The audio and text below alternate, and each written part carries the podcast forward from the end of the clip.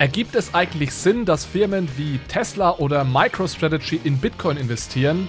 Welchen Einfluss hat Bitcoin auf den Bankensektor? Und vor allem, wie schlimm ist der Energieverbrauch von Bitcoin wirklich und wie ist das Ganze eigentlich zu beurteilen? Darüber unterhalten sich Jonas und ich heute mit Cyrus de la Rubia, dem Chefvolkswirt der Hamburg Commercial Bank.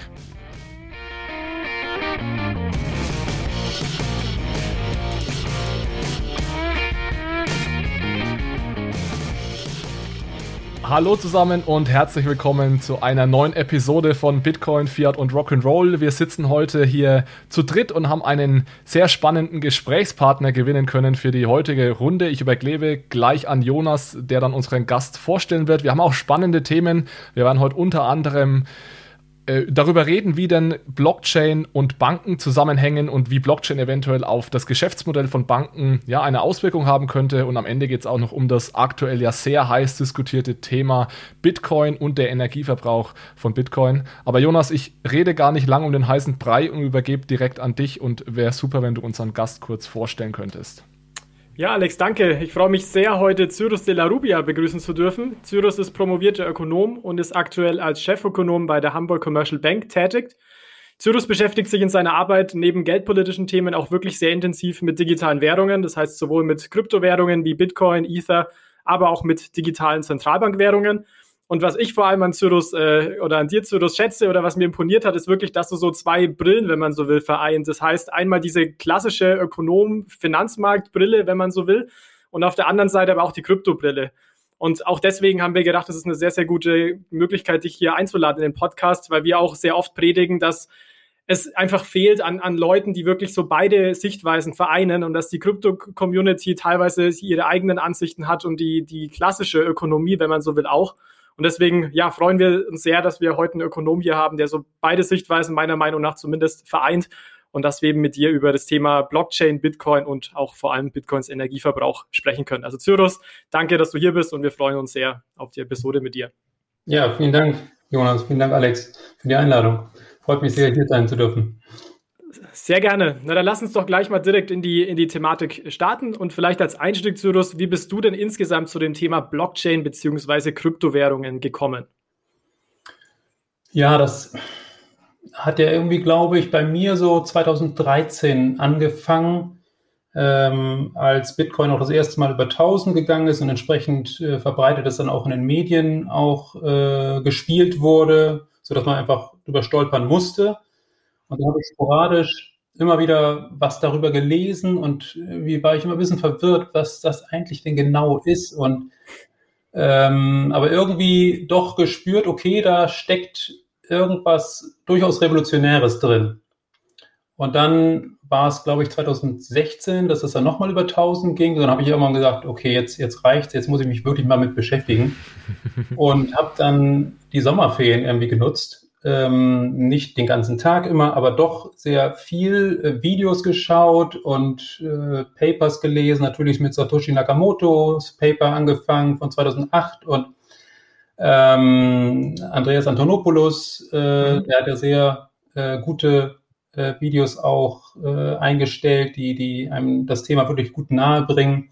Und irgendwann, dann hat's Klick gemacht und, und ich dachte, okay, da, da, das ist wirklich eine sehr spannende Sache und das kann eben tatsächlich auch Volkswirtschaften insgesamt ähm, ja, Auswirkungen haben auf Volkswirtschaften insgesamt.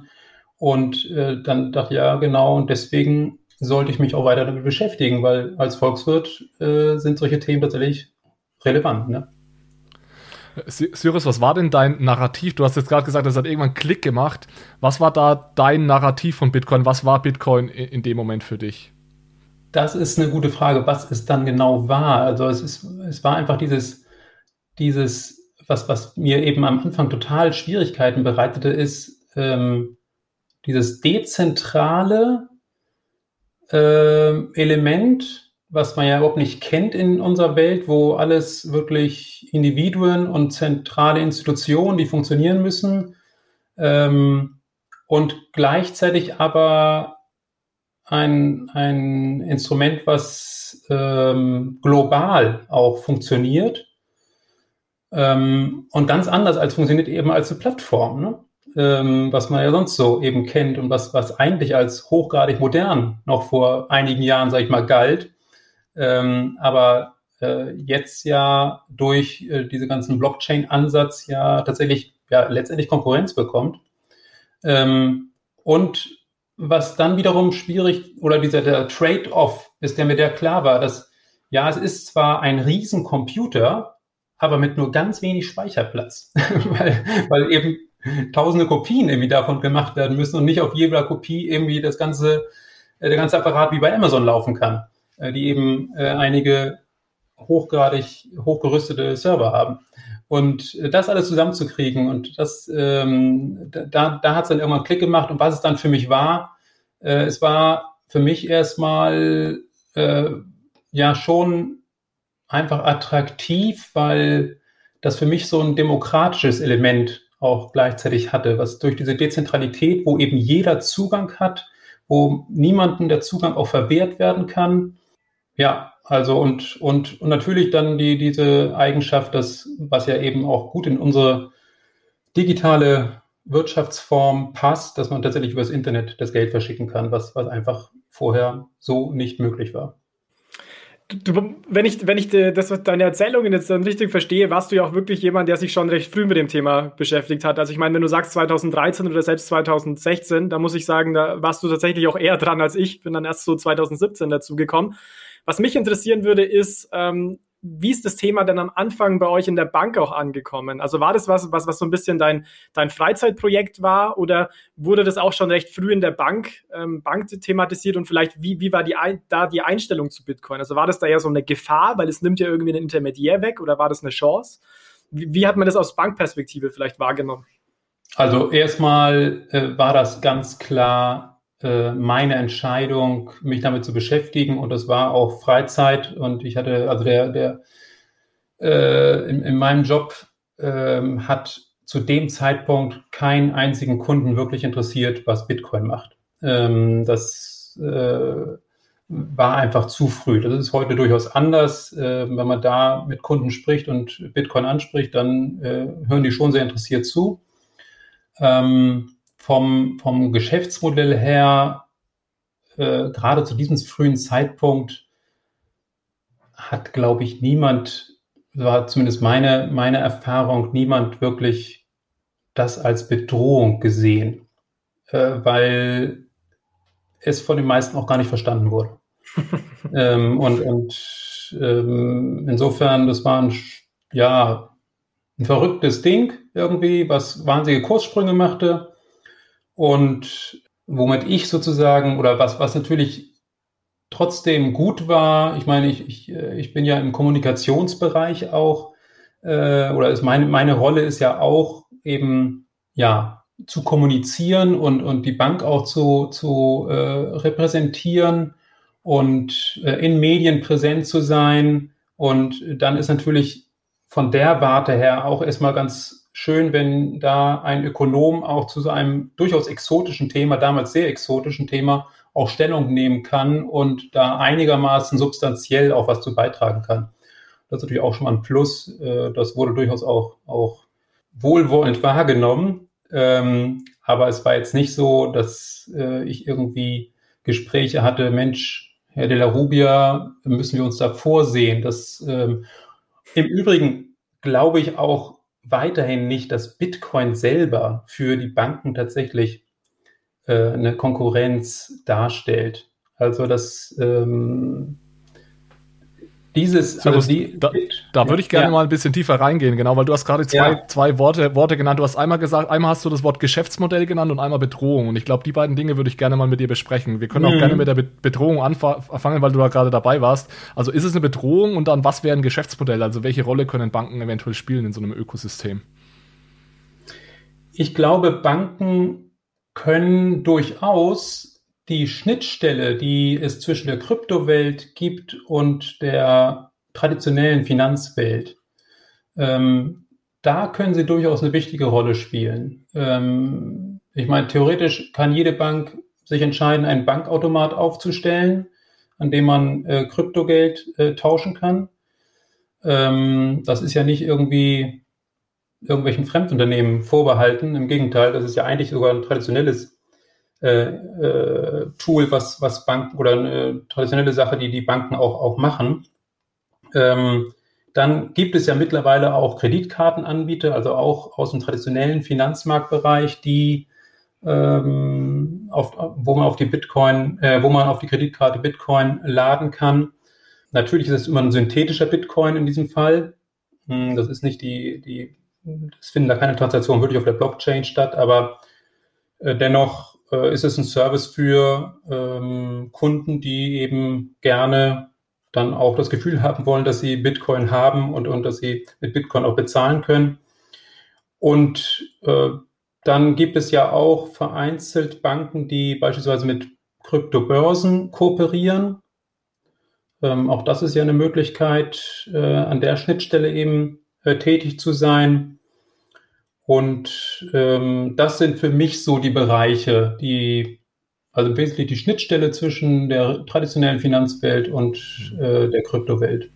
Was sagst du zu Verwahrung als einen Anwendungsfall noch, den Banken übernehmen ja, könnten? Das ist sicherlich äh, auch, ein, auch ein wichtiger Punkt, weil vielen Kunden das glaube ich, durchaus wichtig ist, weil sie sich vielleicht auch nicht so zutrauen, dass sie äh, zu Hause eine Hard Wallet irgendwie haben und nicht genau wissen, wie sie dann wieder rankommen. Und das ist ja auch ein bisschen äh, komplizierte Angelegenheit, äh, wenn man sich damit noch gar nicht befasst hat.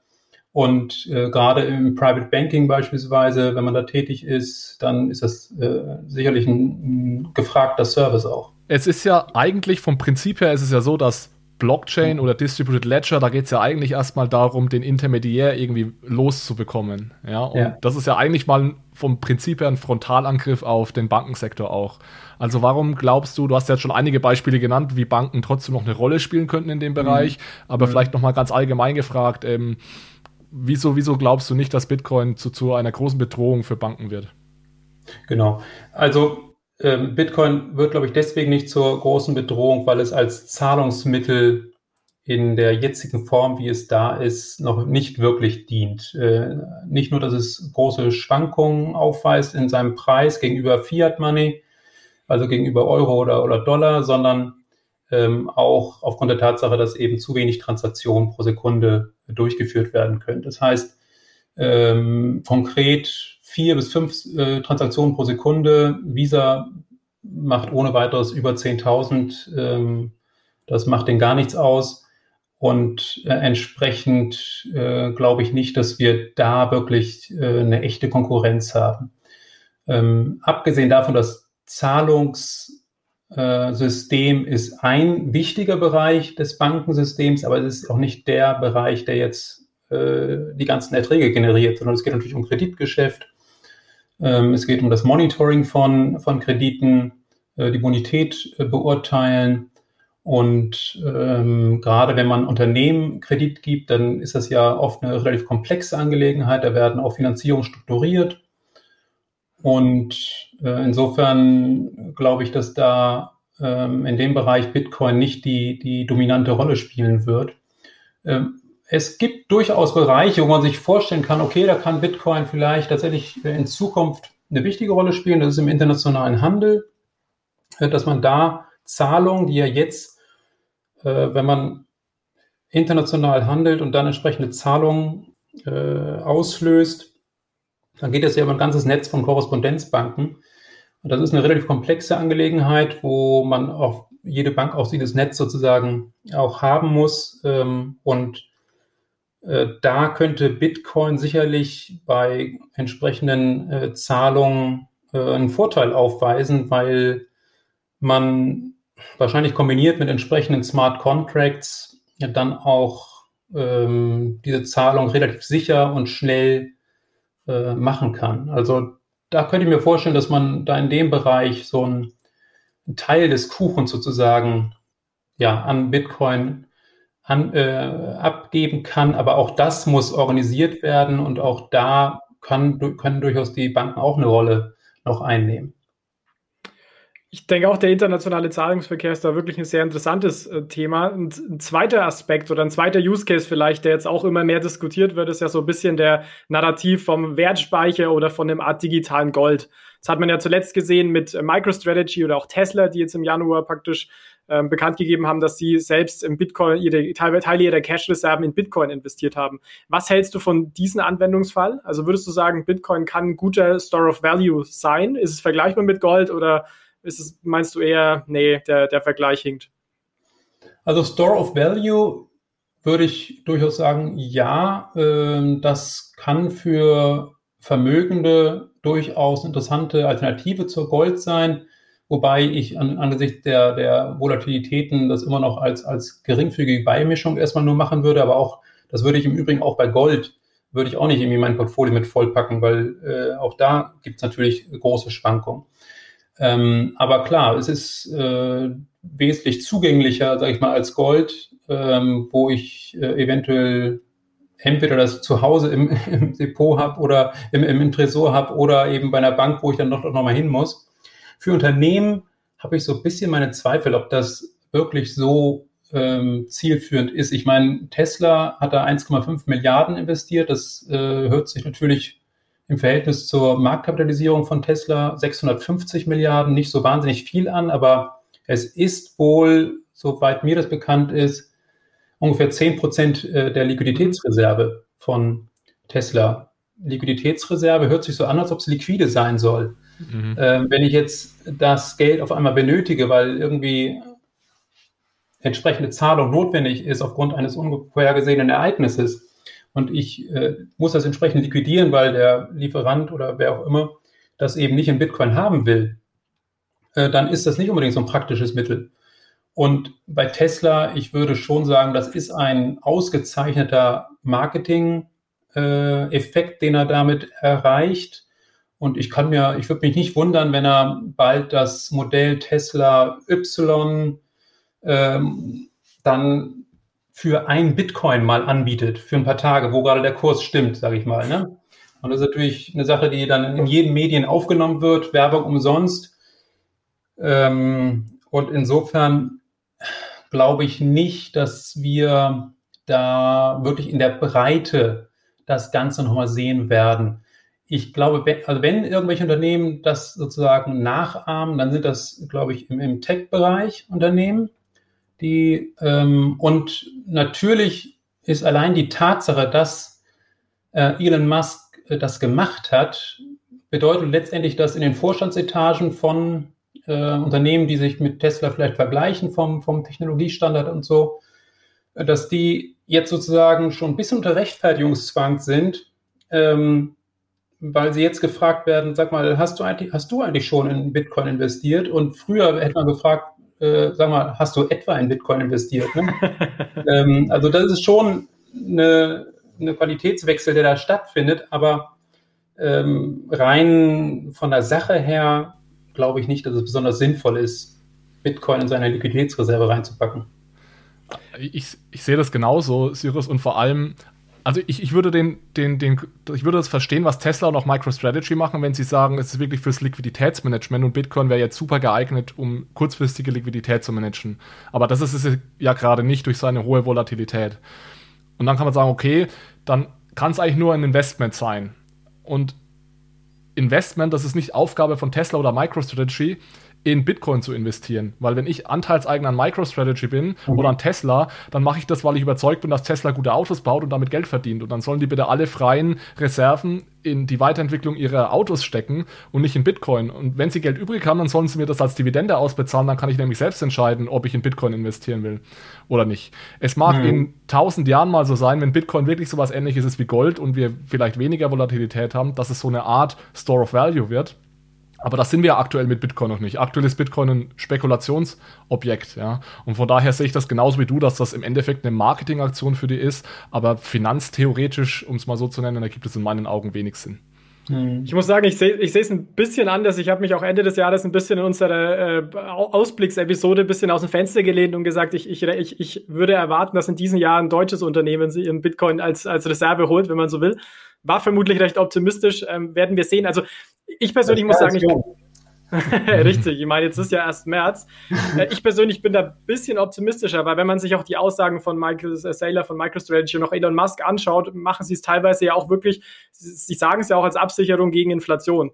Und da muss ich sagen, ja, man kann es auch ausschütten, aber wenn man praktisch erwartet als Unternehmen, dass die Inflation so hoch sein wird in dem Sinne, dass man mit Bitcoin einfach einen höheren Return hat und dann dafür im nächsten Jahr dafür eine höhere Dividende potenziell durch Bitcoin-Gewinne ausschütten kann, fair enough. Also ich, ich, deswegen, ich, ich bin einfach gespannt, ob, ob die Strategie mittelfristig bezüglich ähm, Absicherung gegen Inflation ähm, ja, ob, ob das im Endeffekt eine vielversprechende Strategie ist. Aber da werden wir wahrscheinlich erst in ein, zwei Jahren dann schlauer sein. Ja, aber Absicherung gegen Inflation, dafür kaufst du dir Inflation-linked äh, US-Staatsanleihen ja. und nicht Bitcoin. Bitcoin ist ein Spekulationsobjekt, ja. Hm. aber muss sie. Er muss schon was fancy haben. genau. Gut, dann haben wir jetzt ähm, ja gut über, über Bitcoin gesprochen, auch über den erwarteten Einfluss auf Banken etc. Lasst uns doch, ähm, wenn ihr nichts ergeben habt, zum nächsten und zum zweiten größeren Block heute gehen. Und zwar haben wir uns hier das Thema Energieverbrauch von Bitcoin auf die Agenda ähm, gesetzt, weil das natürlich ein Thema ist, das ist sehr wichtig. Ich glaube, in jedem Vortrag, den wir drei vermutlich halten, kommt die Frage, ähm, was sagt ihr denn zum Energieverbrauch? Ähm, mhm. Das kann doch nicht wahr sein, so ungefähr. Deswegen ähm, finde ich es gut, dass wir das jetzt nochmal vertiefen in der, in der nächsten halben Stunde. Und hier vielleicht wieder als Einstieg, Cyrus, könntest du ganz kurz den Zuhörern, die vielleicht nicht so tief in Bitcoin drin sind, kurz erklären, warum denn überhaupt Bitcoin in dem Sinne Energie verbraucht oder warum es so viel Energie verbraucht, wie es aktuell auch verbraucht. Genau. Erklär mal kurz Bitcoin, ne? Ich Bitte in 30 Sekunden. Nee, Spaß. genau. Also eine der grundlegenden Ideen äh, von Satoshi Nakamoto, der Erfinder der anonyme Erfinder des äh, Bitcoin-Netzwerkes. Ne? Äh, eine der grundlegenden Ideen war es ja, ein Anreizsystem zu schaffen, damit die Teilnehmer des Netzwerkes sozusagen selber die Validität der Zahlungen dann auch äh, überprüfen, die auf dem Netzwerk stattfinden. Und ähm, da ist entsprechend im Protokoll festgehalten, und das soll sicherstellen, dass ein Miner also das ist der, der sozusagen die Bitcoin schürft, ähm, dass der eine Belohnung erhält, um entsprechend, ähm, wenn, wenn er entsprechend die Validität der Zahlung äh, überprüft. Wenn er praktisch, ja, man kann auch vereinfacht sagen, wenn er sicherstellt, dass ähm, diejenigen, die die Zahlung machen, ihre Konten nicht, über, nicht überziehen, wenn man es mal ganz vereinfacht sagt. Ähm, und der Miner muss eben nicht nur das machen, sondern er muss gleichzeitig auch ein kryptografisches Rätsel lösen. Diese beiden Bedingungen oder diese beiden Aufgaben muss er erfüllen. Und das Energieintensive ist es, dieses kryptografische Rätsel zu lösen. Und warum muss er dieses kryptografische Rätsel lösen? Weil er damit letztendlich glaubwürdig macht, dass er die Validität der Zahlung tatsächlich überprüft hat. Weil wenn er das nicht gemacht hätte, aber nur das kryptografische Rätsel löst, da würden die anderen in der Blockchain, im Blockchain-Netzwerk sagen, nee, tut mir leid, ähm, du hast einen Block geschürft, wo äh, nicht konsistente Transaktionen drin sind, das akzeptieren wir nicht und dann war alles umsonst. Dann hat er die Tausenden von ähm, Euro praktisch umsonst ausgegeben für Energie und für, für Hardware. Und ähm, das also, es ist also nicht irgendwie Zufall, dass da so viel Energie verbraucht wird, sondern es ist praktisch ein, ein, ein Feature von äh, Bitcoin. Es ist ein, ja, es ist der Beweis durch Arbeit, Proof of Work, dass die äh, Blockchain tatsächlich konsistent ist und die letzten elf Jahre haben gezeigt, das war ein geniales Konzept, was es tatsächlich ermöglicht hat, dass diese Bitcoin-Blockchain heute ohne irgendeinen Schaden zu nehmen weiterhin existiert. Zu, also wirklich sehr gut zusammengefasst. Du hast ja gesagt, schwierig jetzt Bitcoin so kurz zusammenzufassen. Fand ich auch, ja. Das war echt Deswegen schon mal gut, schon mal gut gelungen. Ähm, noch ein bisschen genauer zum, zum Energieverbrauch. Ja. Das wird ja natürlich in den Medien immer extrem aufgegriffen. Schlagzeile, Bitcoin verbraucht jetzt so viel Energie wie Land X, wie Land Y. Ähm, hast du jetzt zufällig aktuell Zahlen, wie viel Energie ungefähr aktuell ähm, verbraucht wird? Vielleicht, beziehungsweise kannst du das vielleicht auch in einem zweiten Schritt gleich mit dem aktuellen Finanzsystem in, in Verbindung setzen, falls du dazu Zahlen hast? Ähm, also äh, die beste Quelle, glaube ich, die es in dem Bereich gibt, ist die Cambridge äh, Universität, die dort äh, den Michael Rauchs äh, eingestellt hat, um genau diesen Index äh, zu äh, erstellen. Und der wird im Prinzip täglich aktualisiert und demnach verbraucht Bitcoin derzeit 0,5 Prozent des weltweiten der weltweiten Energieproduktion.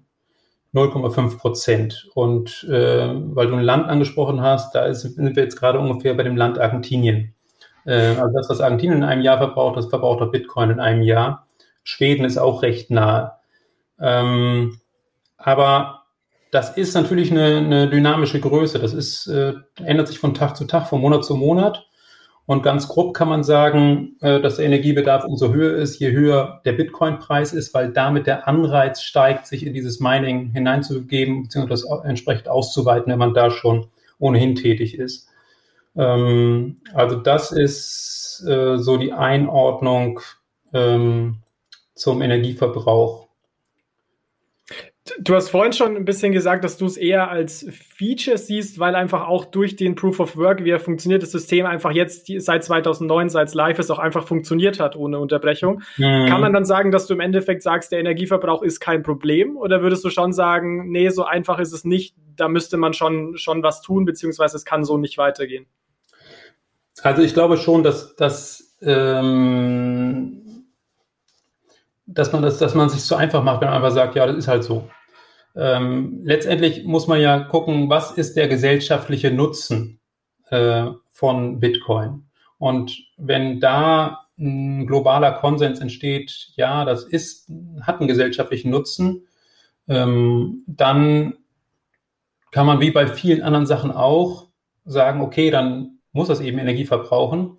Dann kann man natürlich im zweiten Zuge auch darüber sprechen, das ist ja ein, generelles äh, Problem, äh, welchen Energiemix wollen wir denn überhaupt da zulassen oder welchen Energiemix wollen wir auch weltweit, nicht nur bei Bitcoin, sondern im Prinzip bei allen Geschichten. Und äh, da kann man sicherlich entsprechende Maßnahmen auch ergreifen, die aber gar nicht unbedingt Bitcoin-spezifisch sind, sondern sei es die CO2-Steuer oder ähm, Börsen, an denen CO2 gehandelt wird, und zwar nicht nur in Europa, sondern eben global.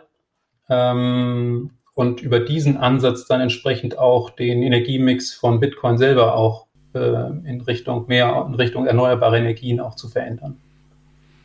Ich denke, diese, dieser Aspekt, ist Bitcoin nützlich oder nicht, das sollte eigentlich bei der Diskussion um die Energie immer an den Anfang gestellt werden, weil ich glaube, das ist so der Ursprung dieser meisten dieser Auseinandersetzungen, weil natürlich ganz viele der Leute, die den Energieverbrauch kritisieren, gehen da auch mit der Einstellung rein, ja, Bitcoin ist, ich nenne das mal funny Internet Money. Ja, und wenn du natürlich diese Einstellung hast, dann ja. müssen wir gar nicht weiter diskutieren, ob jetzt Bitcoin Energieverbrauch gut oder schlecht ist. Dann müssen wir den oder diejenige erstmal davon zu überzeugen, dass Bitcoin eventuell doch in irgendeiner Art und Weise einen Nutzen hat. Und dann kann man sich, wenn man, wenn man sich irgendwie darauf geeinigt hat, zu sagen, okay, das ist hier ein dezentrales Netzwerk, zensurresistent, offen, äh, grenzüberschreitend und so weiter. Cyrus, du hast vorhin einige Eigenschaften genannt. Dann kann man sich, glaube ich, fragen, ist das jetzt zu viel Energie, die verbraucht wird, oder ist es uns das wert und so weiter? Weil alle nützlichen Dinge auf der Welt verbrauchen äh, Energie. Ja. Mhm.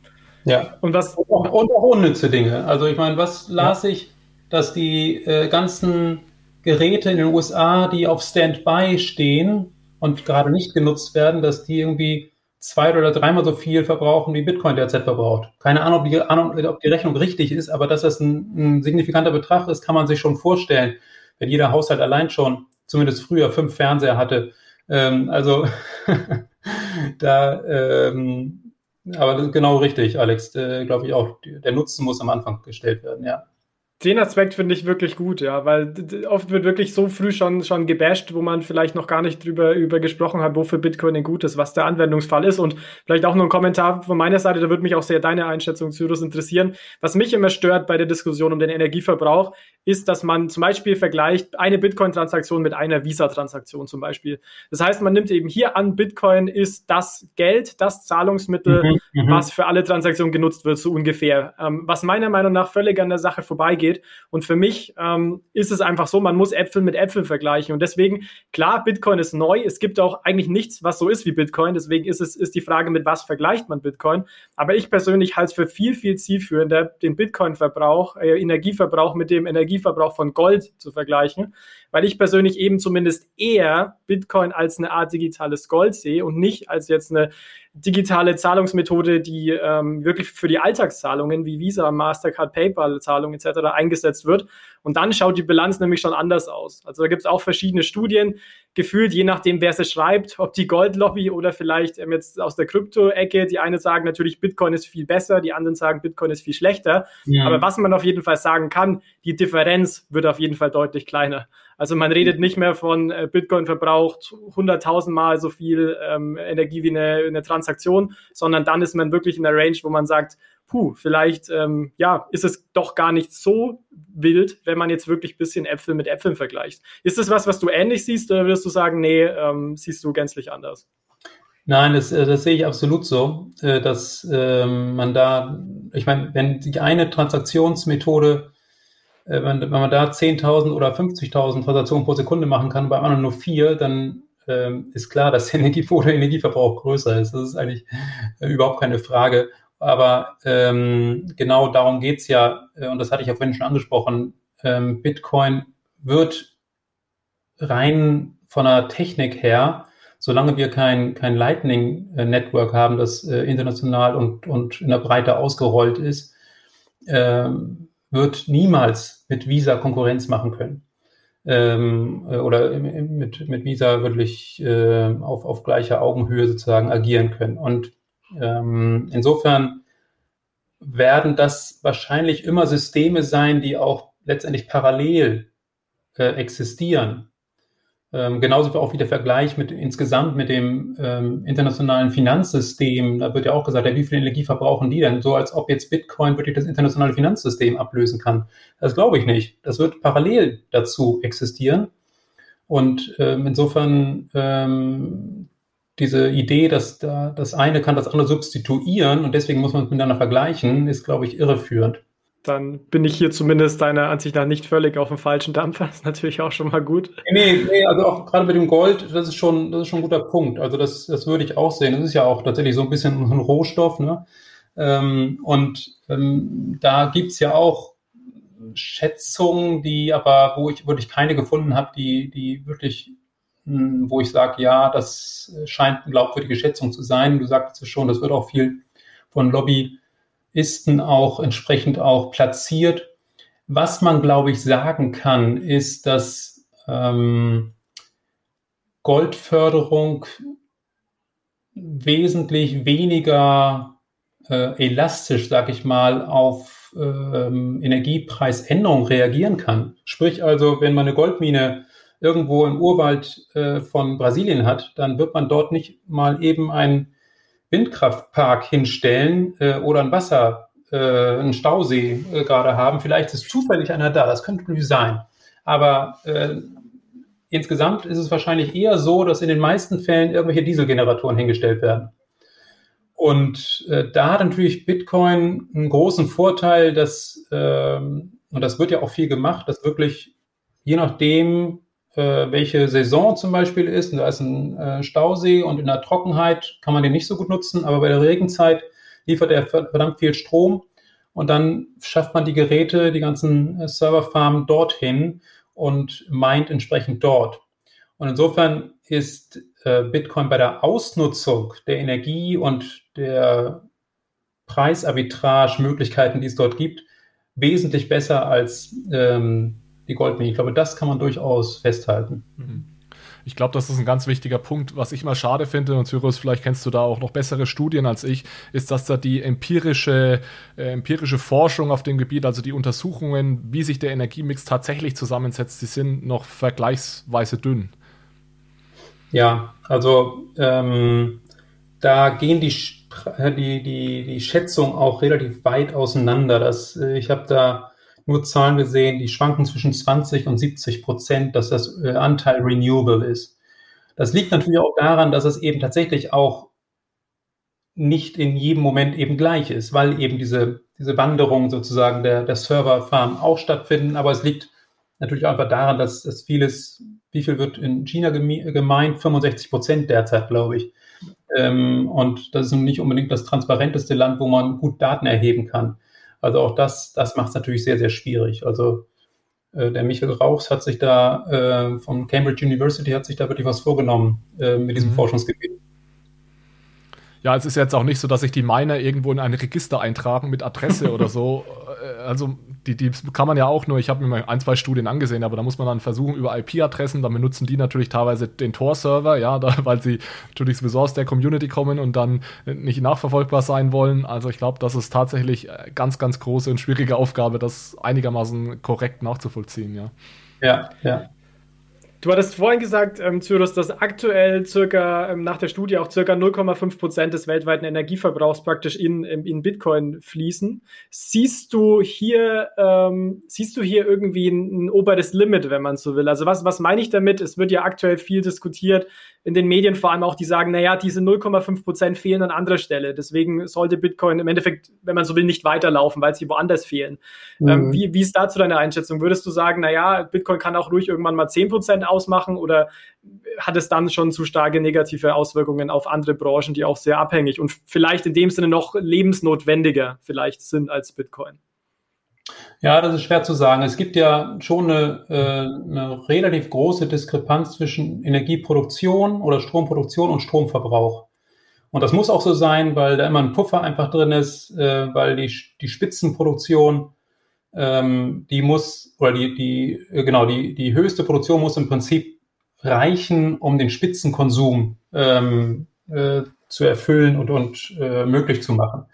Und ähm, insofern, wenn wir uns in diesem Bereich von 0,5 vielleicht auch noch bis 1 Prozent bewegen, dann ähm, passt das vielleicht ganz gut, ohne vollkommen unübliche Preiseffekte auszulösen. Aber man muss natürlich erstens feststellen, oder muss feststellen, dass äh, das Ganze natürlich auch sehr, sehr heterogen verteilt ist. Also sehr, ich hatte vorhin gesagt, China 65 Prozent äh, findet dort statt ähm, an, an Mining.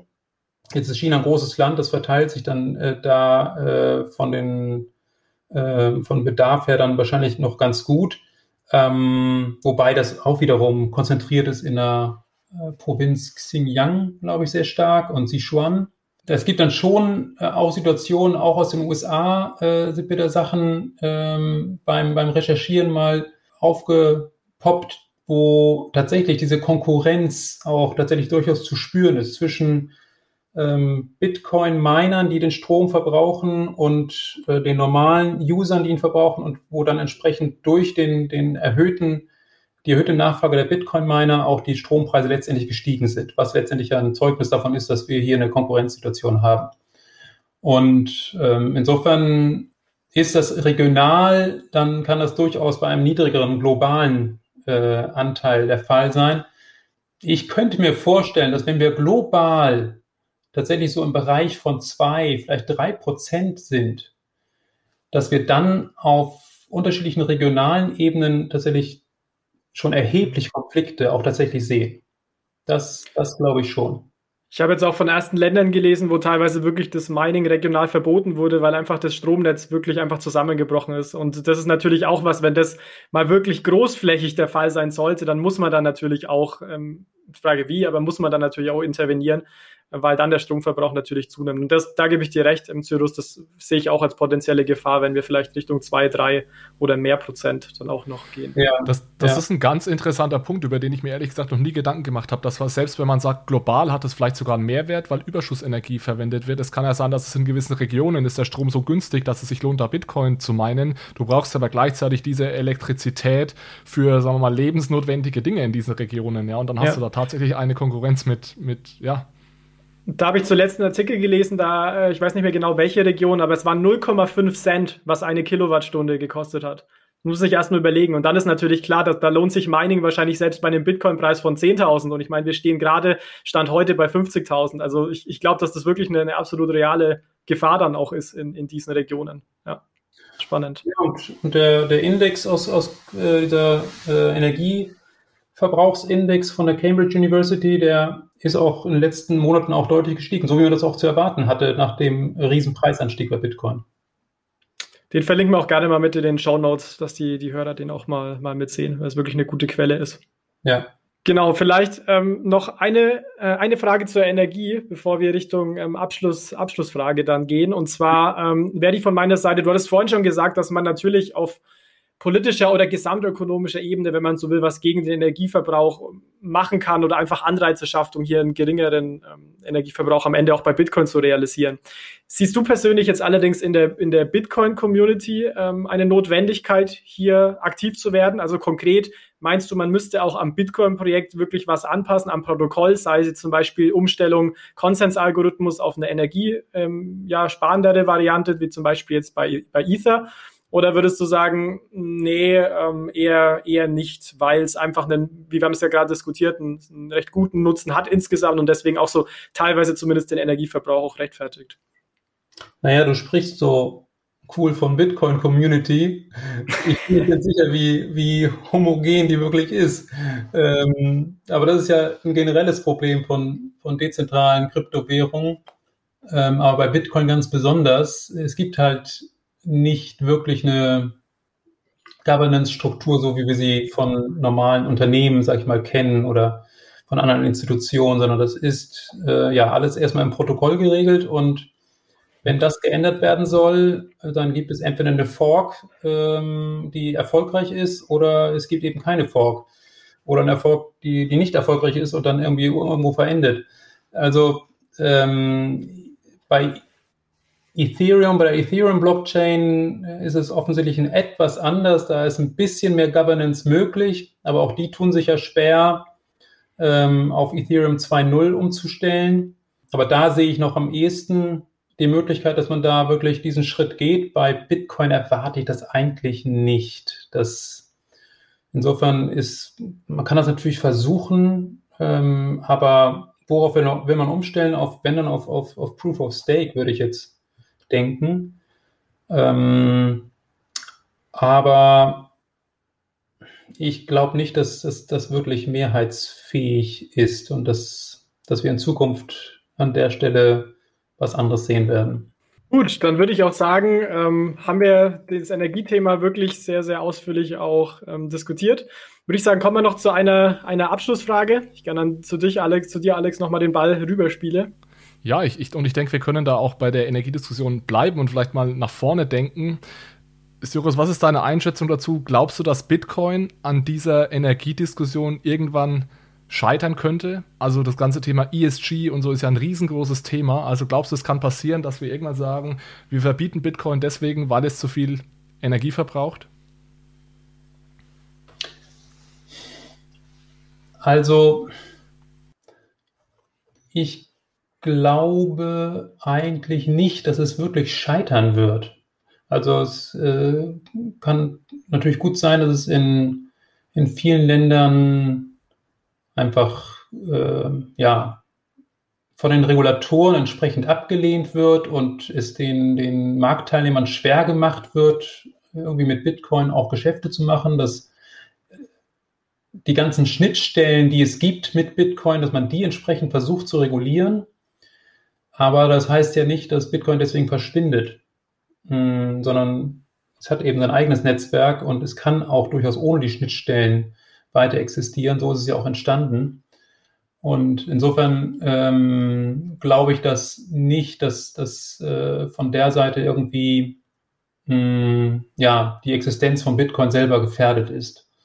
Ähm, was ich mir vorstellen könnte, ist, dass wenn der Energiebedarf eben sehr, sehr stark steigt, ähm, und diese Konkurrenzsituation äh, zum Tragen kommt und die Energiepreise steigen, dass wir dann äh, tatsächlich regionale ähm, Regulierung sehen werden, wo Bitcoin-Miner entsprechend vom Geschäft ausgeschlossen werden, aber dann sind sie eben woanders. Ne? Also dann äh, werden die, die Serverfarmen woanders aufgestellt. Das wird Bitcoin selber nicht, nicht wirklich verhindern können.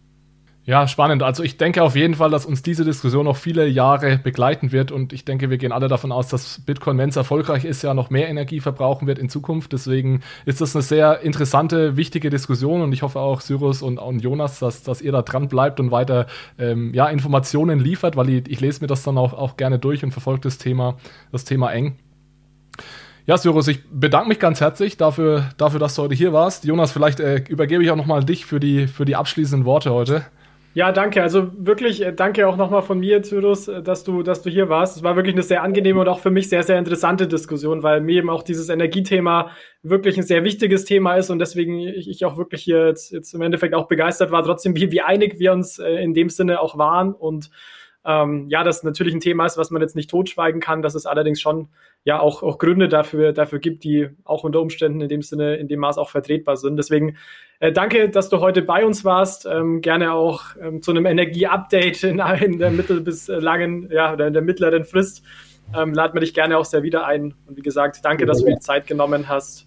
Vielleicht noch zum Abschluss, äh, Cyrus, äh, du veröffentlichst ja ab und zu mal Dinge, wenn man das verfolgen möchte oder wenn man dich generell verfolgen möchte. Wo findet man dich da am besten? Oder wie? Ja, also ähm, über LinkedIn, Twitter und ansonsten die Bitcoin-Artikel erscheinen meist im Manager-Magazin. ja. Da erscheint einiges, ja. Sehr gut. Ver verlinken wir alles in den Show Notes und dann, ja, liebe Zuhörer, auch an euch vielen Dank fürs Dabeisein. Cyrus, vielen Dank, Jonas, vielen Dank und dann ja hoffentlich bis zum nächsten Mal. Macht's gut. Ciao, ciao. Dankeschön. Ciao, ciao. Okay, tschüss.